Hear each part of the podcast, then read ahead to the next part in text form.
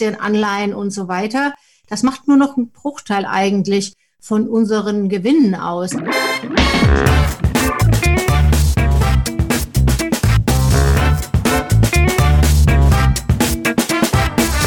Ich heiße euch super herzlich willkommen zum Her Money Talk, dem Geld- und Karriere-Podcast für Frauen.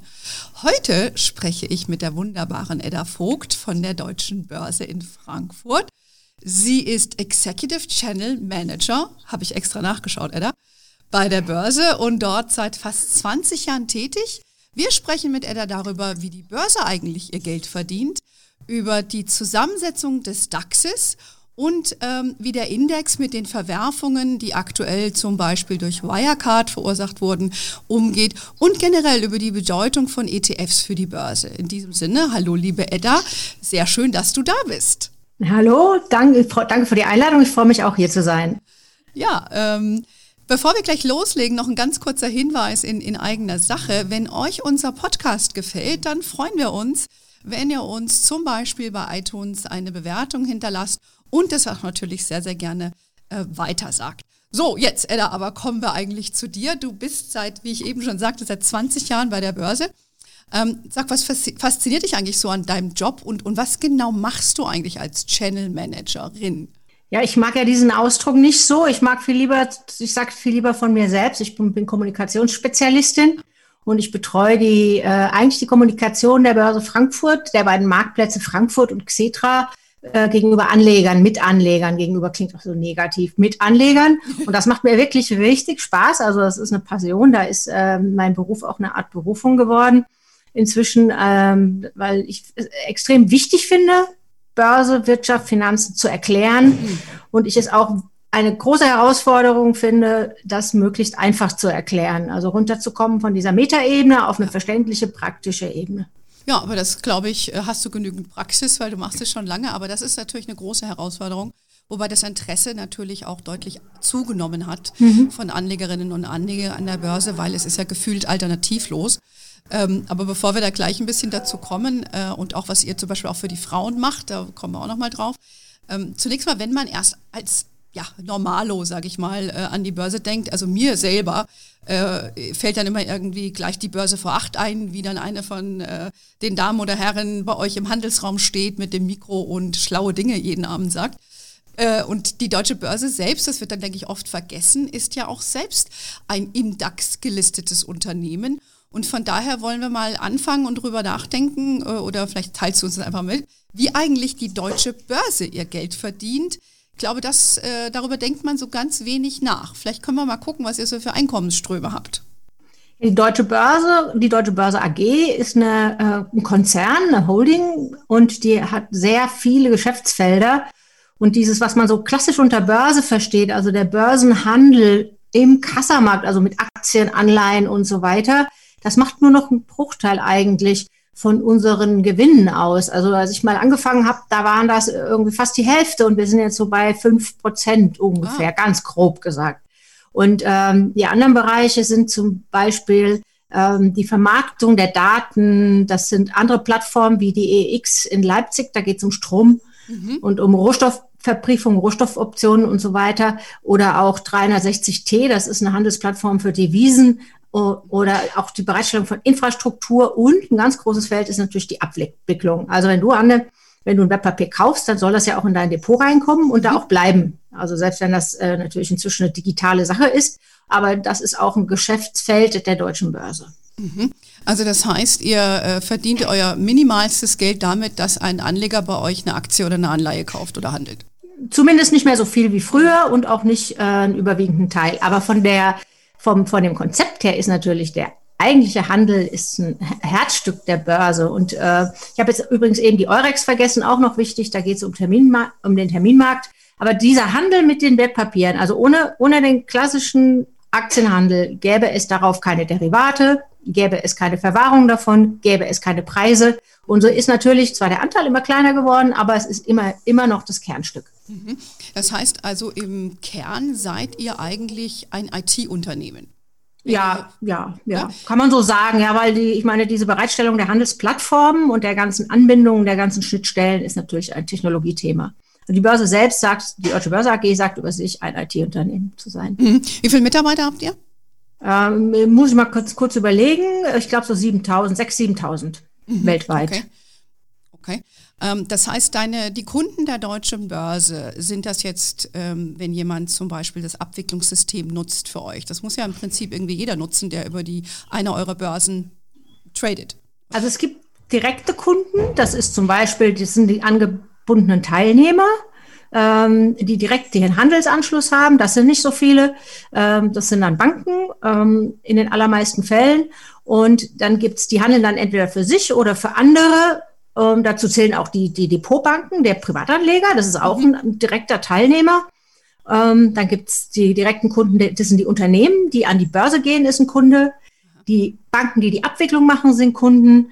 Ähm, das ist so, der größte Teil sind eigentlich Geschäftskunden. Und die, aber Privatanleger sind für uns natürlich auch Kunden. Mhm. Wir sagen, dass ungefähr 10 Prozent der äh, Orders, oder sagen wir vorsichtshalber Orderanzahl, so 5 Prozent äh, auf Xetra tatsächlich von privaten Anlegern kommen. Und in dem Augenblick, wo du an eine Auswahl hast, du kannst ja bei deiner Orderaufgabe entscheiden, wo du hin willst, bist du für mich ein Kunde, weil du hast ja auch die Wahl und ich versuche dich dann dazu zu bringen, dass du das bitte auf Xetra machst oder in Frankfurt. Mhm.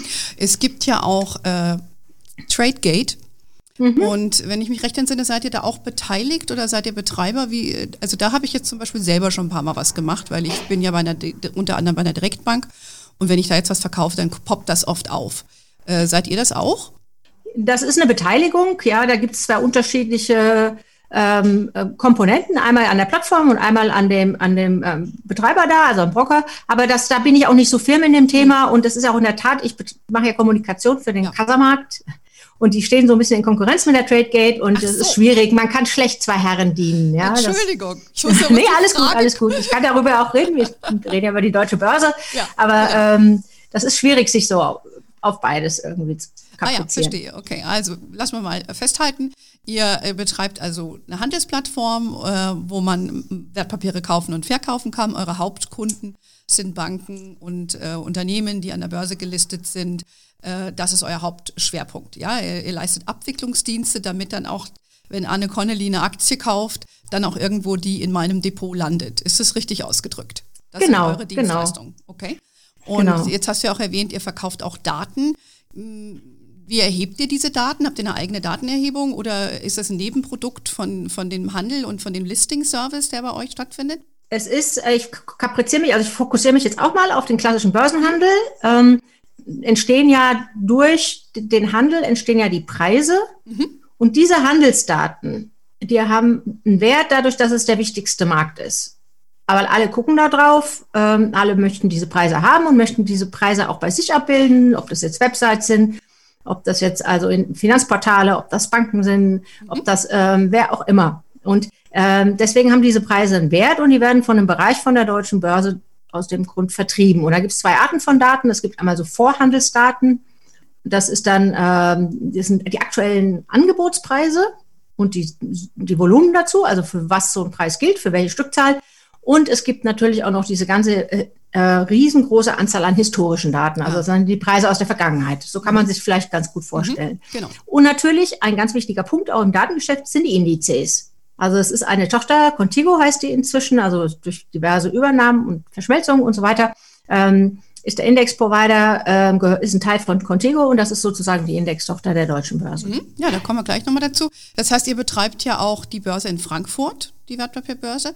Genau. Und äh, auch noch andere, richtig? Das gehört auch noch dazu, oder? Genau, also so an, äh, also klassisch Aktienanleihen, äh, das nennt man Kassamarkt, das heißt alles, was innerhalb von zwei Tagen ausgeliefert werden muss, das ist so die Definition. Mhm. Ähm, da gibt's, betreiben wir ähm, jetzt Tradegate und daneben aber Xetra, der wichtigste, größte Handelsplatz für große Wertpapiere, also für große Aktien und für ETFs mhm. und das Frankfurter Parkett, das klassische. Und das ist, ähm, Deutschland sind Börsen ja so organisiert, dass die äh, Aufsicht und die den Auftrag, eine Börse zu organisieren, zu betreiben, kommt von den Ländern. Und in unserem Fall ist es das Wirtschaftsministerium in Wiesbaden. Und er hat dann sozusagen die Deutsche Börse beauftragt, die, die beiden öffentlich-rechtlichen Plattformen, Xetra und Frankfurter Parkett zu betreiben. Und das ist die Frankfurter Wertpapierbörse. Mhm, verstehe. Und ähm, das, äh, weil du sagtest jetzt Parkett, ähm, das geht ja eigentlich zurück Ja, also man, ich meine, das ist ja in, in, New York ist es ja auch so, du gucken die in, in, in, die Börse rein und dann sind da irgendwelche Händler. Aber das Geschäft ist ja eigentlich primär elektronisch, oder? Ist das jetzt nur Show? Nee, das ist es nicht. Also tatsächlich hat Frankfurt eine der letzten Handelssäle überhaupt, ja. Und ähm, die Technik da unten drunter ist auch Xetra, ähm, aber es sind da immer noch die Menschen involviert. Also wir haben 60 Händler, Händlerinnen auf dem Parkett sitzen und man kann sich das so vorstellen, jedes Wertpapier hat ein auf Orderbuch. Ein, früher waren das tatsächlich Bücher. Ich finde das immer das schönste Bild, sich das vorzustellen. Da waren die alten äh, Kursmakler, die waren auch noch amtlich, die hatten dann ihre Orderbücher von ihren einzelnen Aktien, die sie betreut haben und da haben sie alle Aufträge reingeschrieben. Links die Käufer und rechts die Verkäufer, da haben sie einen Preis gerechnet und das war das Orderbuch. Und heute ist das natürlich voll elektronisch, klar. Ähm, und, aber es sind immer noch, man spricht immer noch vom Orderbuch und links stehen die Kaufaufträge mit Preisvorstellungen und rechts stehen die Verkaufsaufträge. Und das wird auf dem Parkett, im Parketthandel von einem Händler, einer Händlerin betreut. Mhm. Okay. Ah, und die Preise werden aber dann automatisch gestellt und die rechnen es nicht mehr von Hand aus dann? Nein, die berechnen es nicht mehr. Ich kenne ein paar, die das noch können. Das ist großartig, wenn die sich mal an so eine Flipchart stellen und rechnen dir mal eben einen Preis sehr, sehr witzig. Ja, man muss, wenn man die Händlerprüfung macht, muss man es auch noch selber tun. Okay. Aber ähm, in der Tat natürlich, Xetra rechnet das. Aha. Ja, was, was deine äh, Prognose? Wird das dann mal komplett verschwinden, dass es noch Händler gibt und wird das nur elektronisch sein oder wird es ja immer eine Berechtigung geben für diesen Beruf? Also ich glaube, ähm, natürlich rein theoretisch könnten die auch irgendwo anders sitzen, die müssten da nicht sein. Also man braucht im Handel, braucht man eine, einen Betreuer oder eine Betreuerin für eine ganze Reihe von Wertpapieren. Die braucht man in dem Augenblick, wenn das Wertpapier nicht so liquide ist, wenn das nicht so oft gehandelt wird, wenn das Referenzmarkt woanders ist. Also zum Beispiel nehmen wir Apple. Apple, da entsteht der Preis ja nicht in Frankfurt, sondern der entsteht in New York. Ja, und äh, da braucht man jemanden, der sich darum kümmert. Oder Fonds, die wären überhaupt nicht handelbar ohne einen ähm, Betreuerin, eine Betreuerin, einen Betreuer. Spezialisten heißen die ja. Und ähm, klar, die könnten rein theoretisch auch bei sich im Büro sitzen. Das ist örtlich egal, aber es gibt eine Sache, steht in der Börsenordnung, die Präsenzpflicht. Aha. Die ist nur im Moment aufgehoben durch wegen Corona. Äh, wir, äh, wir haben, auch, dürfen auch niemand reinlassen gerade und äh, die müssen auch nicht mehr da sitzen, aber das hat auch was mit der Überwachung zu tun. Also die Gespräche werden dort aufgezeichnet und die Handelssysteme müssen komplett überwacht werden, damit ähm, Anleger hinterher sagen können, hier, Moment mal, da hat irgendwas nicht gestimmt. Du hast mir die Aktie da, zu der, der Uhrzeit da, für das Geld verkauft, irgendwas hm. passt da nicht. Ja, es gibt ja Regeln und das ist ja das, der Vorteil an der Börse, anders als eine außerbörslicher Plattform, sie ist überwacht. Hm, das ist ja ein, ganz wichtiger Punkt, gerade mhm. wieder in diesen Zeiten. Und da sind wir eigentlich schon fast bei unserem nächsten Thema. Stichwort Wirecard, da lief es ja mit der Überwachung anscheinend nicht so gut, ähm, wenn man so das in der Presse verfolgt. Ähm, wir hatten eben gesagt, dass, oder du hast es ja schon angesprochen, dass er auch Indizes rausgibt. Die bekannteste Indexfamilie ist ja der DAX mit seinen verwandten Indizes dazu. Ähm, vielleicht vorweg nochmal, bevor wir zu der DAX-Zusammensetzung und so weiter kommen, äh, weil wir das dann abschließen, diesen Bereich, wie verdient die Börse eigentlich ihr Geld? Ähm, wie verdient man denn damit Geld, wenn man so einen DAX-Index äh, herausgibt? Der, äh, noch eine Sache, die ist mir wichtig, ganz kurz, und dann kommen wir zu dem mhm. Geld, ist die mhm. Geschichte mit Wirecard. Wenn wir Überwachung im Kontext mit Wirecard zum Beispiel oder mit anderen Aktien sehen, die Börse überwacht ja nicht das Geschäftsmodell oder das Wohlverhalten von dem Unternehmen. Die überwacht, ob der Handel ordnungsgemäß abläuft. Richtig, ja, ja. Und ob, ob das, das, das, das die eingereichten Dokumente da sind. Mhm. Unternehmen kriegt natürlich auch Stress, wenn es keinen Jahresabschluss im Prime Standard einreicht. Aber ob der stimmt, mhm. Das ist ein anderes Thema. Ja, ja, und dafür gibt es ja, ja eigentlich Wirtschaftsprüfer. Genau, ja, genau. Da gibt es eine ganze Menge andere Berufszunften, aber das ist nicht Job der Börse. Mhm. Aber jetzt nochmal zu den, äh, zum Index, zum DAX an sich, woran, womit man da Geld verdienen kann, ist vor allen Dingen Lizenzkosten, also die Lizenzgebühren. Also einmal die Lizenzen fürs Verteilen, also fürs Anzeigen vom DAX und aber äh, vor allen Dingen jetzt ein ETF, nehmen wir mal einen ETF, einen Indexfonds, der den DAX abbildet. Da muss der Anbieter von dem Indexfonds, muss an dem Index Berechner. Das kann Contigo sein mit Stocks für den DAX. Das kann MSCI sein für die MSCI-Indizes oder Standard Poor's. Da gibt es eine ganze Menge. Selective ist noch so ein kleinerer in Deutschland ja. inzwischen. Und die zahlen quasi, die bekommen von den Anbietern von den Derivaten, die einen Index abbilden, sei es ein ETF, sei es ein Zertifikat, bekommen die eine Lizenzgebühr. Das macht, das ist ein ganz kleiner Anteil. Man kann diese Verwaltungsgebühren von diesen Derivaten, die kann man tatsächlich zerlegen in diese Schnittchen wie, wie hoch ist der Anteil für die Indexlizenz, wie hoch ist der Anteil für die Handelsspanne für, im Handel und so weiter. Mhm. Ja, also ich glaube, das ist äh, für viele vielleicht nicht so ganz klar, wie man, wie das eigentlich funktioniert. Da steckt ja auch eine ganze Kunst dahinter, diese Indizes zusammenzubasteln und die dann korrekt zu berechnen, die Daten zu liefern. Mhm. Und da sind wir wieder bei euch. Das ist ja eine Dienstleistung, die ihr erbringt. Aber ETFs, äh, Stichwort, ähm, und DAX, das sind ja ähm, sehr erfolgreiche Vehikel äh, geworden äh, in Relation zu den aktiv gemanagten Investmentfonds, Aktienfonds. Und vor allen Dingen sind die auch für Endanlegerinnen besonders interessant. Also wir sehen es bei Her Money, das wird immer sehr stark nachgefragt, alles was mit ETFs zu tun hat. Die Frauen wollen sich darüber informieren und ähm, wollen da rein investieren. Und der MSCI World, du hast es eben schon angesprochen, ist natürlich ein bekannter Index. Aber jetzt sind wir ja hier im Gespräch auch mit dir und vor allen Dingen äh, wollen wir mal über den DAX sprechen. Das ist ja bekanntlicherweise sind da ja 30 Werte in diesem DAX. Vielleicht mal erklärst du mal ganz kurz für uns äh, alle, wie genau ihr überhaupt bestimmt, welche 30 Werte da rein dürfen. Also das ist eine ganz äh, strikte oder ganz konsequente Regel. Ähm, transparente Regeln, die konsequent eingehalten werden. So ist der Satz richtig. Ähm, es geht nach Orderbuchumsatz und Marktkapitalisierung. Also quasi Anzahl Aktien mal aktueller Preis. Das ist die Marktkapitalisierung. Und der Orderbuchumsatz, das ist in einem bestimmten Zeitraum, wie viel davon gekauft und verkauft worden ist. Und dann gibt es so eine Hitliste, dann so fünf, ganz einfach vom erklärt, ja, ein bisschen reduziert. Ähm, 45 ist so die, die Rangliste und da muss man dann zum bestimmten Stichtag muss man dann dazugehören und noch ein paar andere Kriterien erfüllen. Aber es ist rein richtig quantitativ, basierend auf die Marktkapitalisierung und den Orderbuchumsatz. Früher gab es da noch ein paar qualitative Kriterien, das ist alles so nicht mehr. Und deswegen ist es auch hochgradig transparent. Also man kann auch diese, wir fangen ja alle immer vorher zu schätzen, wer reinkommt, wer raus, wer raus muss. Mhm. mhm. Ähm, das, weil die Sache, Daten sind ja auch alle öffentlich. Ja, und so ein ETF zum Beispiel, wenn der weiß, ich habe einen Stichtag mit einer Veränderung im DAX und ich habe jetzt hier zum Beispiel weiß, dass Lufthansa den verlassen muss, ich muss meine Lufthansa-Aktien verkaufen, dann versuche ich das natürlich nicht auf den letzten Tag zu machen, sondern ich versuche das geschickt zu machen. Mhm. Und das macht auch einen ganz großen Unterschied aus in der Qualität dieser ETFs, wie geschickt die handeln. Mhm. Dazu gehört auch die Anpassung von der Zusammensetzung. Mhm.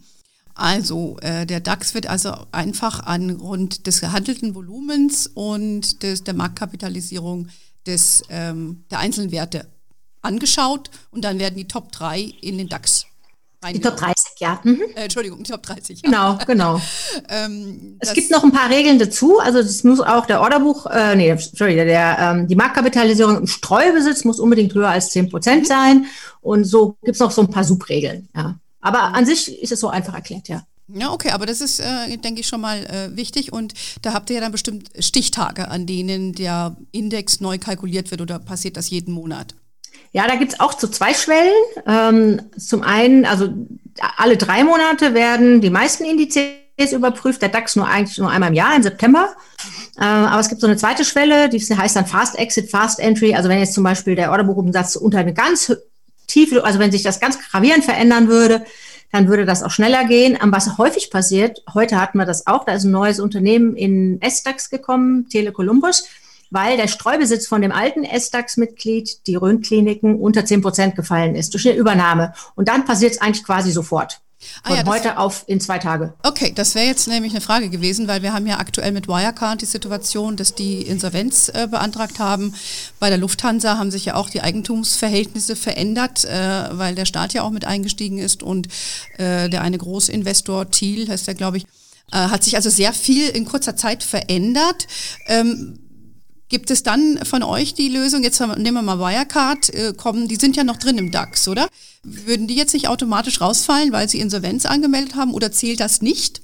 Insolvenz zählt nicht. Ähm, es zählen diese Faktoren oder, oder also quasi Marktkapitalisierung und Streubesitz. Und wenn diese harten Regeln für eine Fast äh, Entry-Exit, wenn die gerissen werden, dann ist so eine Anpassung auch sofort. Und das ist bei Wirecard jetzt nicht der Fall. Ich kenne die jetzt nicht im Detail mit mhm. konkreten Zahlen, kann man auch alles wunderbar schön nachlesen im Indexleitfaden. Ähm, aber es ist ja in der Tat so, das ist ja auch nachvollziehbar, auch wenn das eine extrem unschöne Sache ist mit Wirecard, man kann nicht, weil was unschön ist, auf einmal Indexregeln ändern, mhm. weil Indexregeln, wenn sich so viele Leute nach einem Index richten, so viele Produkte, so viele Anleger, dann müssen diese Regeln extrem beständig und transparent sein. Und wenn man was anpassen will, das wird ja auch diskutiert, ist ja auch wichtig, es wird auch drüber nachgedacht. Mhm. Aber dann wird der Markt befragt, es wird langsam was verändert, mhm. damit sich auch alle darauf einstellen können. Sonst wäre es willkürlich und ja. das würde einfach diese Aufgabe von diesem Index zunichte machen. Hm, verstehe. Und im Falle von der Lufthansa, ähm, wie, wie ist das da? Das war auch eine reine ähm, Geschichte, der Preis ist stark gesunken und da, dadurch ist die rein quantitativ von diesen Daten her war die einfach nicht mehr unter den Top 30. Und dann sind die quasi außerordentlich rausgefallen. Nee, die sind ordentlich Ach, die, rausgefallen. Die ah, sind zum Index. Im Rahmen ich meine, das, Genau, ich meine, Juni war das. Mhm, okay. Juni gewesen sein, das war der letzte, ja. Mhm. Vielleicht aber auch der davor, das weiß ich jetzt nicht mehr genau, aber das ist ganz, das war ganz ordentlich, das war nicht außerordentlich. Das war im Rahmen einer der regulären Anpassungen. Aha, okay, dann hat das halt vom Timing her so, so, ja, so ein bisschen genau. gepasst. Und ähm, Wirecard ist ja nun eine ganz andere Geschichte und logisch, ihr könnt ja nicht äh, hinter das Unternehmen blicken, dafür gibt es ja andere. Ähm, aber das ist ja ein, ein eigener Themenkomplex. Es, mhm. es, es könnte sich halt nur die ein oder andere Anlegerin dann die Frage stellen, warum ist so ein Unternehmen, das jetzt eigentlich Insolvenz angemeldet hat, wo die Staatsanwaltschaft einmarschiert ist, äh, warum sind die dann noch im DAX? Aber dann hast du das ja, glaube ich, sehr plausibel erläutert. Ähm, schauen wir mal, was bei der nächsten mhm. Index-Zusammenstellung zusammenkommt. So, das heißt, es geht dann einer raus und rückt dann einer nach, der diese Kriterien erfüllt und das ist der ganze Zauber. Ja, genau, das ist alles. okay, aber das hat ja äh, ziemliche Konsequenzen, ne? weil, äh, wie du schon sagtest, äh, die ETFs ähm, leben ja von den Indizes, äh, sie benchmarken sich dagegen, also das ist ja ihre, ihre Richtlinie. Und ähm, da ist ja die, die Frage, ähm, ja, wie, wie bewegt das dann auch immer den Markt? Also du hast ja eben schon erklärt, dass die nicht stichtagsbezogen rausgehen, sondern die versuchen, das ja sukzessive zu machen, indem sie versuchen, einen besseren Preis zu bekommen. Oder wie muss man sich das vorstellen? Ja, ja. Sie also können nicht alle ETFs, die in DAX abbilden, äh, zur gleichen Sekunde die Aktien verkaufen. Das wäre nicht so geschickt, ja. Ich kenne jetzt die genauen Vorschriften, wie lange man das machen kann, auch nicht, aber es gibt so ein paar Studien. Ähm, also zwei Faktoren sind an der Stelle interessant, weil das, das ist ja auch ein, mit einer der Kritikpunkte an ETFs, ähm, dass wenn ähm, ein Wert in Index kommt, dann kaufen die auf einmal alle den und dadurch steigt auch wieder der Preis. Das mhm. ist ja hm. wieder ein Marktdruck genau. auf genau. Die, die, den ETF-Preis. Dadurch steigt ähm, auch wiederum, ähm, also von den Unternehmen eben quasi, also die ETFs kaufen den, dann steigt der Preis von der Aktie, die reingekommen ist, einfach nur, weil die ETFs ihn kaufen. Da sagt man ja, das sei ähm, oder wird kritisiert, ähm, zu Recht, man sollte drüber nachdenken, das würde diese volkswirtschaftliche Funktion einer Börse, dass gutes Wirtschaften belohnt wird durch Nachfrage, außer Kraft setzen. Und es würden auch immer die Kleinen mitgeschwemmt werden durch Nachfrage, die eigentlich sonst keine Nachfrage erleben würden. Dazu lässt sich halt sagen, ja, es ist eine wichtige Überlegung, darüber nachzudenken, ökonomisch, gerade was das für eine Volkswirtschaft bedeutet und für die Aufgabe der Börse. Aber wir haben in Deutschland, äh, das letzte, was ich gehört habe, war 15 Prozent der Investment, Investments in DAX-Aktien sind in ETFs. Das heißt, der Anteil ist noch relativ klein. USA sind wir über 50 Prozent. Ja. Sprich, mehr Dollar stecken in einem ETF, die in einen großen also in ein Index-Investment, im S&P war das, glaube ich, die 500 größten. Ähm, oder es könnte auch der George, ich bin, bin eigentlich recht sicher, dass es S&P war. Aber das ist dann mehr als die Hälfte stecken halt in den ETFs. Und da hat das natürlich eine ganz andere Bedeutung. Ja, das ist ein ganz wichtiger Punkt. Äh, der wird ja auch immer in der Branche sehr kontrovers diskutiert. Und ich persönlich finde, da ist schon was dran. Du hast ja die Statistik der Amerikaner zitiert, weil dann ist ja so eine Indexveränderung ist ja marktbewegend ähm, in den USA. Wenn die jetzt, mhm. keine Ahnung, äh, Microsoft äh, rausnehmen aus dem S&P 500 oder ähm, Amazon, die sind, glaube ich, auch da drin, dann, dann hat das ja Marktkorrekturen, weil die ETFs sind ja gezwungen zu verkaufen, im Gegensatz zu den aktiv gemanagten Fonds ähm, die ihr das ja frei bestimmen können. Ähm, mhm. Da ist halt dann nur die Frage, ja, wird der Druck dann zu hoch, äh, bewegt die Indexveränderung den Markt? Das ist schon eine valide Frage. Ich glaube, da streitet sich die komplette Branche drüber, ob ähm, das nicht dann der Markt sich selbst irgendwie verselbstständigt und das mit fundamentaler Analyse, was man ja macht, wenn man Unternehmen analysiert und Bewertungen und Zukunftsaussichten, ähm, dann nichts mehr zu tun hat. Ja, da ist, streitet sich zu Recht die ganze Branche. Ähm, aber wie gesagt, ich sehe für Deutschland, seht, sieht auch die Branche, nicht nur ich, äh, sieht dieses Dilemma noch nicht, weil dieser Anteil mit diesen etwas über 15 Prozent bei weitem noch nicht so hoch ist. Ja, aber wie du siehst, in den USA ist es ja schon so. Mhm. Und ähm, ich glaube, dass die Richtung doch ganz klar dahin geht, wenn du sogenannte Standardtitel hast, also große Werte, wie ihr sie zum Beispiel im DAX habt, dann ähm, wird ja auch sehr oft gesagt, kauft ihr da lieber so ein ETF. Äh, und der Mehrwert, äh, den ein Investmentfonds, der aktiv gemanagt bringen kann, dazu ist gering. Und da spielt dann doch eher die Musik in kleineren Werten, äh, wo der Markt nicht so abgegrast ist und nicht so viel ja. Information bekannt ist, oder? Das ist so ein bisschen der Takeaway. Ja. Wir hatten ähm, vor kurzem habe ich mit der Jessica Schwarzer gesprochen, die du ja auch kennst, und äh, über Fonds im, äh, und ETFs aus dem Healthcare-Bereich, aus dem Gesundheitssektor. Und da war sie zum Beispiel ganz überrascht, weil sie ist ja auch ein großer Fan von ETFs, äh, dass da die aktiven Fonds deutlich besser performt haben als die ETFs. Und ähm, ja, der Zauber liegt einfach darin, dass das noch ein so großes Feld ist, dass äh, dann noch so viele Perlen zu entdecken sind, als ja, dass man die man mit so einem Standardindex abgreifen kann. Ich glaube, da kommen zwei Sachen zusammen. Also das eine ist, ähm, dass es wirklich Märkte gibt in bestimmten Situationen, die einfach nicht so transparent sind dass der Kostenvorteil des ETFs, es ist ja mal, hm. spielt ja, es geht ja um Kosten bei dieser, ja. dieser Outperformance von e passiv gegenüber aktiv beruht meistens auf den Kosten. Und dass dieser Vorteil jetzt ähm, gar nicht mehr so greift. Und das andere ist, was ich auch beobachte, ist natürlich, dass aktiv verwaltete Fonds deutlich günstiger geworden sind durch diesen Druck der Konkurrenz und sich dadurch einiges verändert hat. Also ich finde dieses Aktiv-Passiv-Barometer hieß das früher von mhm. Morningstar total interessant in Hinsicht. Und Im letzten, das ich gesehen habe, waren äh, zum Beispiel äh, Schweizer Anleihen. Da waren die aktiv verwalteten Fonds äh, deutlich besser.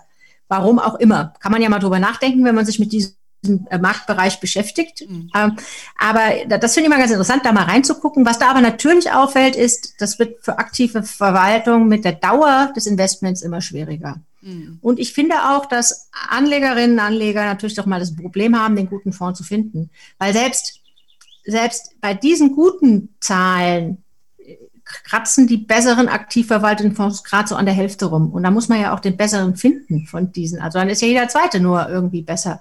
Deswegen, es sind nicht so, es sind nicht mehr so diese 90 Prozent aller ETFs schlagen den aktiven Fonds. Das ist so nicht, ja. Aber ja. das ist ganz interessant. Das ja. kann man sich mal anschauen. Ja, ja, also das ist eine, eine Diskussion, die wir bei Hermanni auch immer mal wieder führen, weil äh, ich finde, ETFs haben ihre Berechtigung und aktiv gemanagte Fonds auch. Ja, wie man es mhm. am Beispiel von diesen Healthcare-Produkten sieht, funktioniert das auch. Und äh, ich finde, es gibt ja auch viele Wege zum Ziel. Ja, und ja. Äh, die Frage ist, welches ist jetzt der beste Fonds oder beste ETF? Das lässt sich ja eh ganz schwierig äh, im Vorfeld immer ermitteln. Und äh, das muss einfach zu dir passen und äh, ja und zu der Person, die investiert. Und äh, ob der, der eine vielleicht den zweitbesten oder drittbesten hat, ich finde halt Hauptsache, du bist investiert. Da sind wir in Deutschland ja noch weit von entfernt. Aber Active Passive machen wir nochmal eine andere Diskussion dazu. Meine alten Morningstar-Freunde haben ja da viel Research auch dazu gemacht und ähm, beobachten diese Szene natürlich sehr genau. Vielleicht noch abschließend, äh, du bist ja auch im Rahmen der Deutschen Börse, habt ihr euch ja auch entschlossen, so ein Thema äh, zu machen, insbesondere für Finanzbildung für Frauen. Was macht ihr genau und, und warum ist dir das wichtig? Ja, ich sehe da in Deutschland insbesondere ein Riesendefizit und ich möchte jetzt nicht so tief greifen, wie es andere tun, aber selbst wenn jetzt 30 Prozent der heute erwerbstätigen Frauen von Altersarmut betroffen sind, dann haben wir da ein Problem. Und es ist ja auch so, gibt ausreichend Studien, die belegen, dass Frauen sich noch weniger für die Börse interessieren, dass sie noch mehr Angst haben vor der Unsicherheit, dass die Mythen, die Börse wäre nur was für reiche Zocker. Mhm ähm, die da irgendwann eine schnelle Euro machen wollen, dass der, der da noch stärker eigentlich in den Köpfen ist. Und vor allen Dingen, das ist auch ganz wichtig zu dem, was du eben gesagt hast, lieber den Drittbesten kaufen als gar keinen. Äh, Frauen auch so 100 Prozent alles verstehen wollen, bevor sie irgendwas tun, was häufig dazu führt, dass sie gar nichts tun. Und so habe ich mit ein paar Kolleginnen, haben wir uns wirklich so, wir haben so richtig aus wirklich Engagement heraus gesagt, Leute, wir müssen was tun.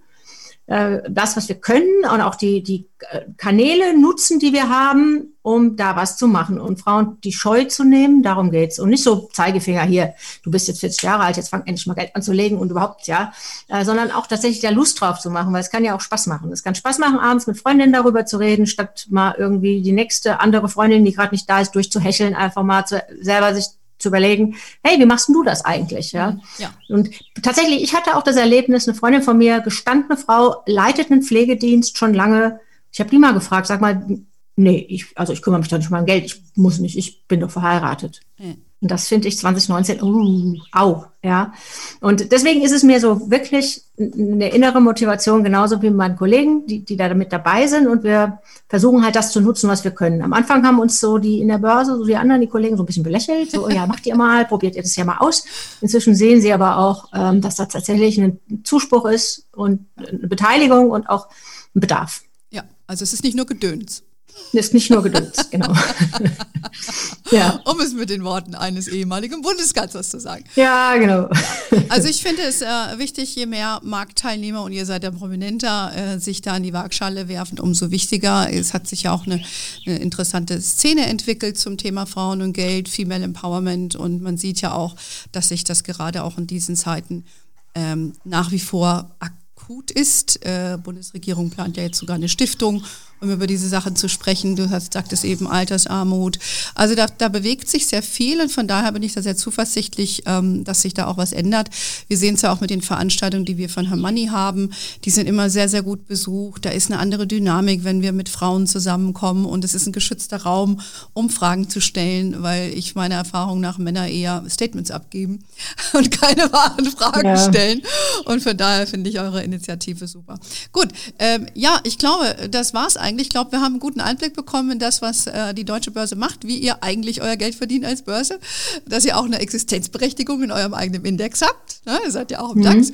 Und äh, vor allen Dingen, wie so eine Zusammensetzung funktioniert und nur weil ein Unternehmen mal äh, vielleicht Konkurs anmeldet und vielleicht suspekt, suspekte Dinge gemacht hat, dann nicht sofort rausfliegt, dass man da noch ein bisschen Geduld braucht. Ja, hast du noch einen abschließenden Rat oder Tipp für unsere Hörerin?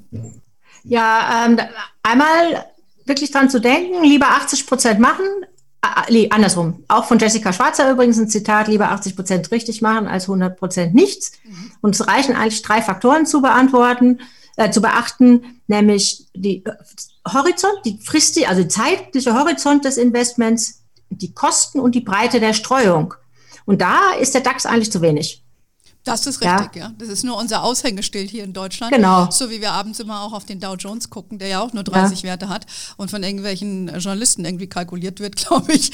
Ja. Ähm, von daher ist das nur so eine Benchmark, die ein Augenmerk hat, aber äh, trotzdem ist es ein wichtiges Signal. Und ich glaube, ihr habt ja auch mehr zu bieten als den DAX. Es gibt den MDAX, den SDAX, es gibt ja viele verschiedene Sachen, den Eurostocks und so weiter und so fort. Also genau. Werden, und ja. Getreu dem Motto, ran an die Moneten. Genau. In diesem Sinne, ganz lieben Dank, liebe Edda. Schöne Grüße nach Frankfurt. Ich bedanke mich für alle, die heute wieder äh, zugehört haben. Empfehlt uns sehr gerne weiter. Wir freuen uns und wir sind äh, in Bälde selbstverständlich wieder mit einer neuen, neuen Folge für euch da. In diesem Sinne, alles Gute, gutes Anlegen. Dir viel Spaß in Frankfurt und bis bald. Danke. Ciao. Danke und bis bald alle. Ciao, Tschüss. ciao.